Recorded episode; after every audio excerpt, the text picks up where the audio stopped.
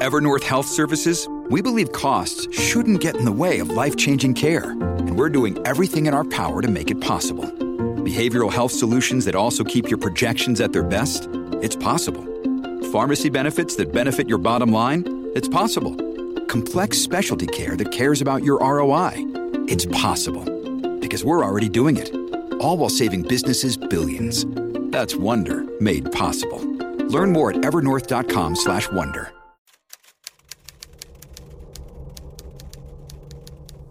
Hace unos meses el Festival de Cine de Sarajevo suspendió todas sus actividades en una jornada de luto, luego de que un hombre transmitiera en vivo por Instagram el asesinato de su esposa en la vecina localidad de Gradashak, antes de pegarse un tiro mientras lo observaban miles de personas al otro lado de la pantalla.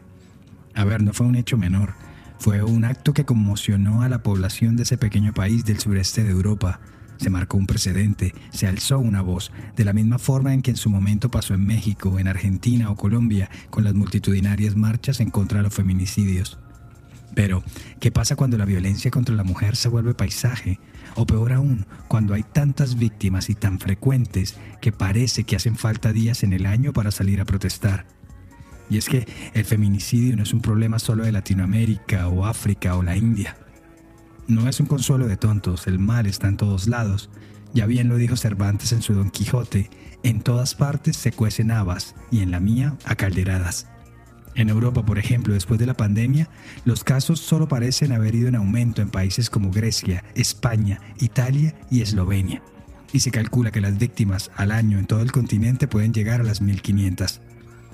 Yo soy Luis Badel y en este episodio de Crímenes Bizarros hablaremos de los asesinatos de Paula y Sibora ocurridos con nueve años de diferencia, en el mismo sector, en la misma playa de España y a manos de la misma persona.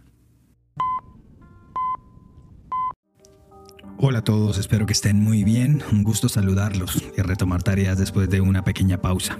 Les recuerdo nuestras redes sociales, arroba crímenes bizarros, en Instagram, Facebook, Twitter y TikTok. Allí pueden saludar, proponer un tema o hacer cualquier comentario. Para esta edición recibimos saludos de Adriana Gil, Florencia Nair, Jonathan Powell, María Belén Castellano, Manuel Pavón, Rorro Centena, Michelle Amelia León y Belén Palmadesa, entre otros. A todos ellos y a ustedes, gracias. Ya lo saben, pasen la voz entre sus amistades, compartan su episodio favorito y estamos en arroba crímenes bizarros en todas las redes sociales. Y ahora, a la historia de hoy.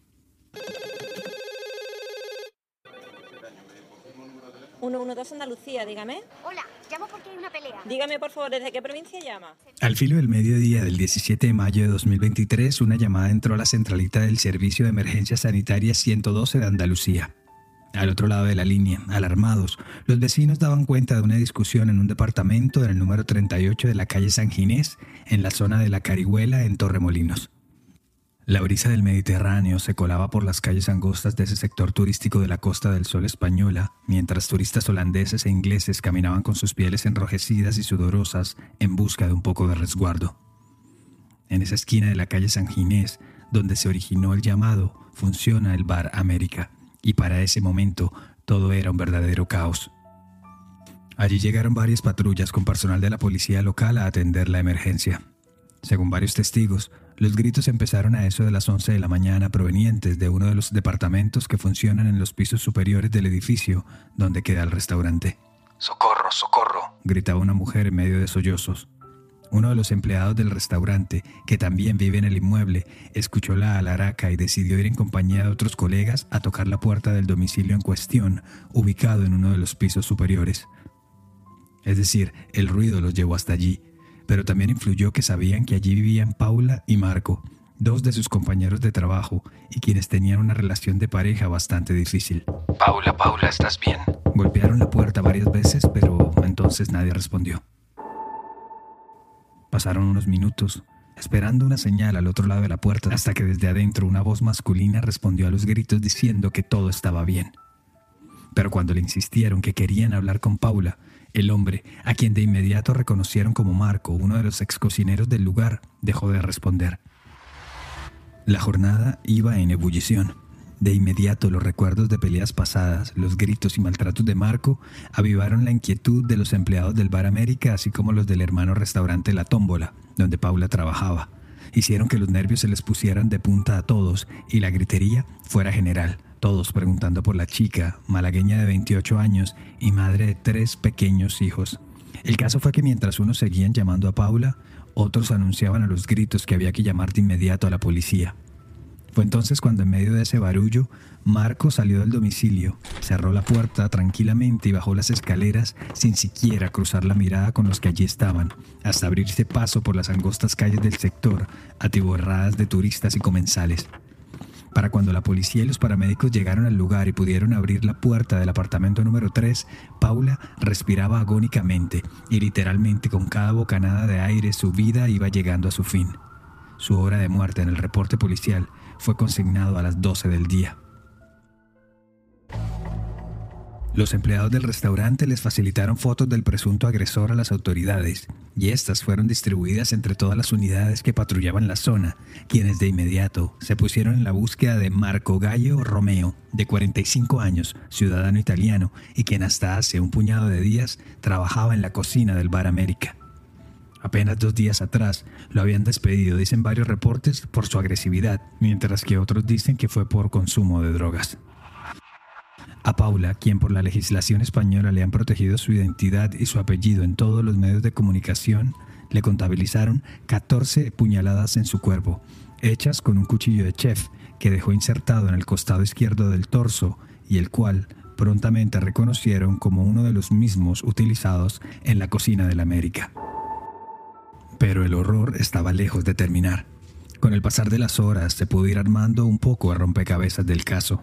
Se supo, por ejemplo, que Paula y Marco llevaban poco tiempo viviendo en ese apartamento, que tenían un hijo pequeño de menos de dos años, el cual estaba en custodia de los servicios sociales, ya que según dijeron algunos allegados a Paula, la pareja no estaba en condiciones de mantener a la criatura. La verdad que tuvieron una época de vacas flacas, cuando podía, Marco trabajaba como pizzero o cocinero, mientras que Paula lo hacía de camarera. Fue en esas vueltas de la vida que ambos terminaron trabajando en febrero de este año en el restaurante La Tómbola, allí también en Torremolinos. Pero así como mientras encantaba el tenor dulce y trabajador de Paula, la personalidad agresiva, posesiva y tosca de Marco generaba cierto rechazo entre sus conocidos.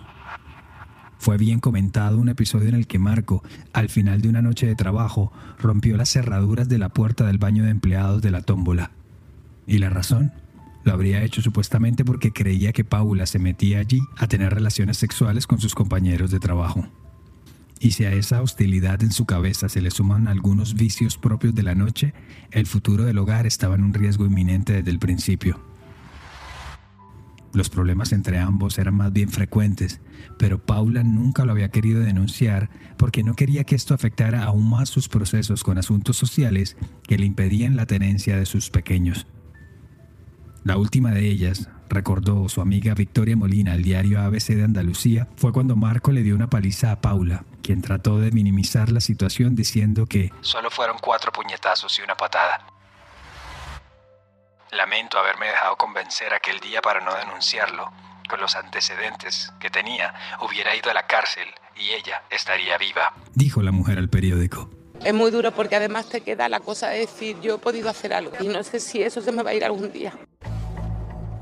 Y si se preguntan cuáles antecedentes, pues resulta que Marco Gallo Romeo, de 45 años, tenía dos registros en el sistema de seguimiento integral en los casos de violencia de género, conocido como Biogen. Es decir, dos de sus exparejas lo habían denunciado en esa entidad del Ministerio del Interior como una persona violenta y peligrosa. Una de ellas incluso había solicitado una medida de alejamiento. Pero eso no es todo.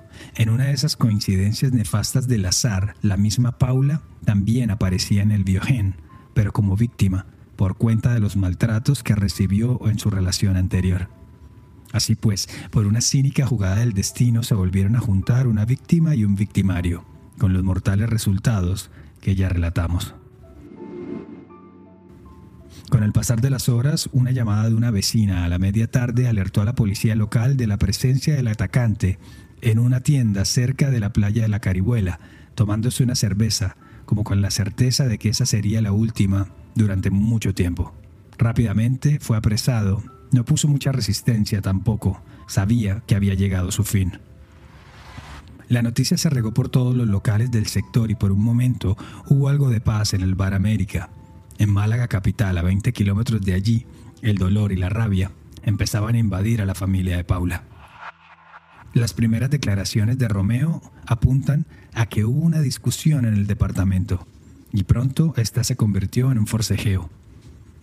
Paula ya había terminado la relación días atrás y entonces solo lo quería fuera de su casa y de su vida para siempre y así se lo hizo saber. Él trató de calmarla, de convencerla, de hacerla cambiar de opinión. Y fue entonces cuando ella le revoleó su mochila para que se fuera de una vez por todas y apareció en escena el cuchillo de cocina. Un detalle, un momento que Marco Romeo no supo aclarar fue aquel en el que la joven recibió dos cuchilladas. No obstante, según el reporte de la autopsia, se sabría después que la chica recibió al menos 14 puñaladas, lo que dan cuenta de un ataque cuando menos desmesurado y salvaje. Y cuando parecía que el caso estaba evidentemente resuelto, que solo faltaría un análisis en el cuchillo en cuestión en busca de ADN para comprobar lo sucedido, Marco Gallo Romeo soltó otra bomba. Agobiado por el interrogatorio y luego de ver en una pared de la dependencia policial el rostro de una mujer en un afiche de un caso sin cerrar, el italiano solo atinó a decir Sibora Gagani. Por un segundo los policías no entendían de qué hablaba el hombre. Quiero colaborar porque esto me va a perseguir toda la vida. Sibora Gagani. Volvió a repetir el italiano mientras permanecía esposado en una mesa en un pequeño cuarto. El delegado del gobierno en Andalucía, Pedro Fernández, le dijo a los medios de comunicación que el detenido había dado esas declaraciones de forma espontánea, sin la presencia de su abogado ni la autoridad judicial, y que posteriormente, cuando ya estaba su letrado a su lado, éste se retractó. Pero dio tanta información que aunque después se haya retractado, era casi imposible que no se le abriera otra causa. Según les dijo el hombre, los hechos habían ocurrido en su antigua vivienda, otro viejo departamento con altillo, también en el centro histórico de Torremolinos. Una primera visita no arrojó ningún resultado.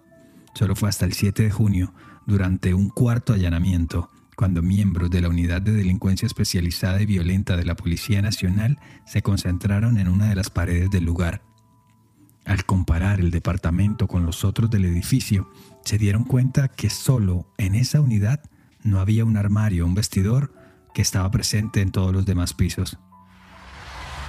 Los actuales inquilinos habían colaborado con los investigadores en los últimos días, que habían registrado hasta en tres ocasiones el inmueble, realizando pequeños agujeros en las paredes para introducir microcámaras y utilizando densímetros, pero no tuvieron éxito. Decía un artículo del diario El País en su edición del 7 de junio de 2023. Ese tabique no estaba, ese hueco nosotros lo teníamos tapado, no se notaba para nada, un rincón y estaba muy bien disimulado. Lo reconoce David, el actual inquilino, quien lleva siete años viviendo allí, en el barrio El Calvario de Torremolinos. Hasta que armados con una máquina portátil de rayos X, descubrieron que en el lugar donde debería quedar el placard había una pared y detrás de ella un vacío hasta el muro del fondo, y también lo que parecía ser un arcón, una caja cuadrada, en el piso. Con las cámaras encendidas, los uniformados tomaron mazos gigantes y empezaron a derribar la pared para descubrir qué había en su interior. En el video que hizo público la policía se puede ver el mencionado arcón de madera con una tapa. Cuando retiraron la cubierta, el arcón estaba lleno de un polvo blanco que luego se comprobó que era cal. En el microespacio no circulaba el viento y se sentía un calor un poco más intenso que el de la recámara. No había fuertes olores, salvo ese salobre aroma de la cal y la madera concentrada. Tras remover un poco el mineral con una espátula, lo primero que se encontró fue una bolsa con un cuchillo en su interior con manchas ocres marrones que no eran más que restos de sangre seca. Debajo de la cal había un sleeping bag, una bolsa de dormir, donde reposaba un cuerpo envuelto en bolsas de plástico grueso, resistente, de esos que se usan en las obras de construcción. Como si se tratara de un sepulcro, la víctima, una mujer de cabellos negros como momificada, tenía un ramo de flores sobre su pecho. Tras el macabro hallazgo, el cuerpo fue trasladado a los laboratorios del Instituto de Medicina Legal para su identificación. Y aunque empezó como una noticia local, que para ser un poco franco no acaparó muchos titulares, pese a ser el femicidio oficial reconocido número 18 en lo que iba del 2023 en España, la muerte de Paula trascendió fronteras. El triste caso llegó a miles de kilómetros de allí, a la tierra natal del presunto asesino, la localidad de Netuno, a las afueras de Roma, donde una familia esperaba, desde hacía varios años, alguna noticia de la suerte de su hija y hermana, de Sibora Gagani. It's Kaylee Cuoco for Priceline. Ready to go to your happy place for a happy price? Well, why didn't you say so? Just download the Priceline app right now and save up to 60% on hotels. So, whether it's Cousin Kevin's Kazoo concert in Kansas City, go Kevin, or Becky's Bachelorette Bash in Bermuda, you never have to miss a trip ever again. So, download the Priceline app today. Your savings are waiting. Go to your happy place for a happy price. Go to your happy price, Priceline. El 23 de junio de 2023 terminaron nueve años de misterio e incertidumbre para Elisabetta Gagani y su familia. Una muestra de ADN hecha en España comprobaba el sino trágico que le había tocado a Sibora, su hija, a quien escuchó por última vez en junio de 2014, cuando apenas tenía 21 años. La joven, nacida en Albania pero de nacionalidad italiana, se había ido de Netuno cuando cumplió 18 años, tras los pasos de su novio Marco Gallo Romeo, quien para entonces, en el 2009, quería irse a vivir y a trabajar a la turística Costa del Sol española. El destino escogido por la pareja fue Málaga, donde Sibora, una mujer trigueña, atractiva y sonrisa dulce, consiguió trabajo fácilmente en uno de los tantos bares de la localidad de Torremolinos. No obstante, Marco, entonces de 31, no tuvo tanta suerte en la búsqueda de un empleo estable, hecho que lo mantenía de mal humor, irascible. Entonces, como era de esperarse, iniciaron las inseguridades de su parte y con ellas las discusiones y las peleas. Sibora llamaba por teléfono todos los días a Elisabetta, su madre. Le contaba su jornada, sus planes, sus sueños y por supuesto también el calvario en el que se estaba convirtiendo su vida al lado de Marco, quien se había vuelto muy celoso y posesivo con la joven. Según quedó retratado en un episodio del programa Aquí la visto de la televisión italiana sobre el caso de Sibora, a fines del 2013, la joven decidió dejar España y regresarse a Italia con su familia por unos meses. Pero entonces Romeo la buscó y la convenció de que volviera a su lado y hasta le pidió matrimonio. La joven aceptó complacida, regresó a España y la relación continuó con altibajos hasta el día de su desaparición, el 7 de julio de 2014. Fue el mismo Marco Romeo quien llamó a Italia y alertó a su suegra. Mi chiama lui, io dico no, perché? Perché mi dice che c'ha due giorni che loro sono litigati e lei si è andata via. Hola Elisabetta, ¿está Sibora contigo? Le digo que no, que por qué. Y me dice entonces que llevaban dos días discutiendo y que se había ido de casa. Entonces empiezo a llamar a sus amistades y otros familiares y así descubro que nadie la había visto, dijo Elisabetta en el programa. A medida que pasaron los días, la ansiedad crecía para la familia Gagani, pero curiosamente no para Marco Romeo. En un extraño patrón, el caso de la desaparición de Sibora no generó mucha inquietud entre las autoridades españolas y el cocinero y principal sospechoso pudo continuar con su vida tranquilamente. Sin embargo, las sospechas desde Italia siempre apuntaron en su dirección. Apenas el mes anterior, en junio de 2014, Sibora le había confiado a su madre que quería terminar con la relación y que para ello había alquilado un pequeño departamento con ático donde podría vivir sola y empezar de nuevo. Mi dice, ma io, non, io ti dico la verità, anche non credeva tanto perché no, ma ti giuro questa volta definitivamente sono libera come un farfalla, ma... Me dijo, ma, lo hemos dejado definitivamente, te digo la verdad. Yo no le creía mucho porque llevaba tres años en esas y me dijo, no, te lo prometo esta vez, soy libre como una mariposa. Pero él le destrozó las alas. Y como si se tratara de una precuela macabra de la historia de Paula, el hombre no aceptó el fin de la relación con Sibora y la asesinó justo en el mismo ático del barrio El Calvario, en el lugar donde la joven creyó haber encontrado un refugio y un renacer. Luego metió su cuerpo sin vida en un arcón, el arcón en el armario y aunque algunos medios dicen que la disolvió en ácido, lo único cierto es el tema de la cal sobre el cuerpo, ya que el reporte de la autopsia nunca se hizo público. También se pudo comprobar que el cuerpo estaba envuelto en una bolsa, luego en un sleeping bag y finalmente cubierto por la capa de cal, un antiguo truco funerario para frenar la descomposición de los cuerpos y por ende el aroma pútrido de la muerte.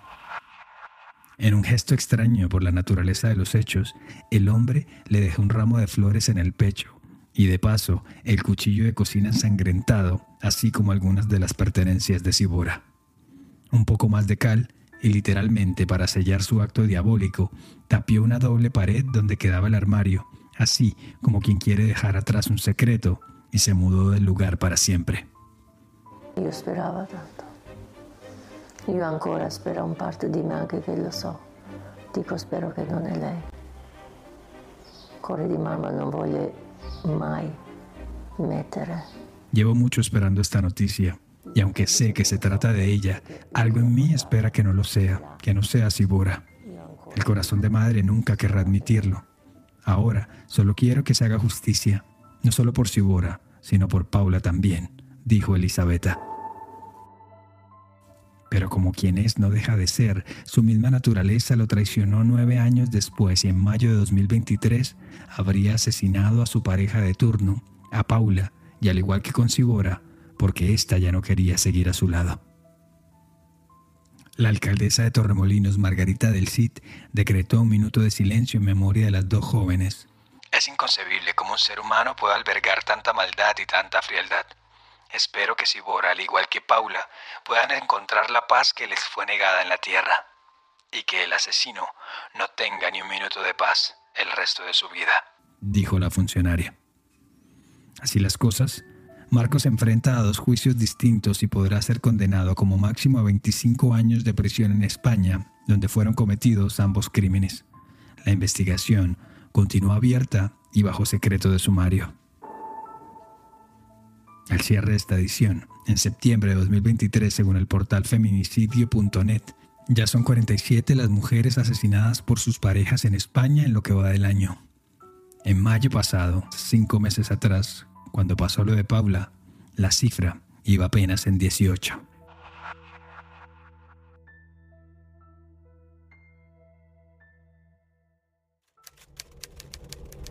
Gracias por llegar al final de esta edición de Crímenes Bizarros, un podcast de Iguana Media. El episodio de hoy fue escrito y producido por mí, Luis Badel.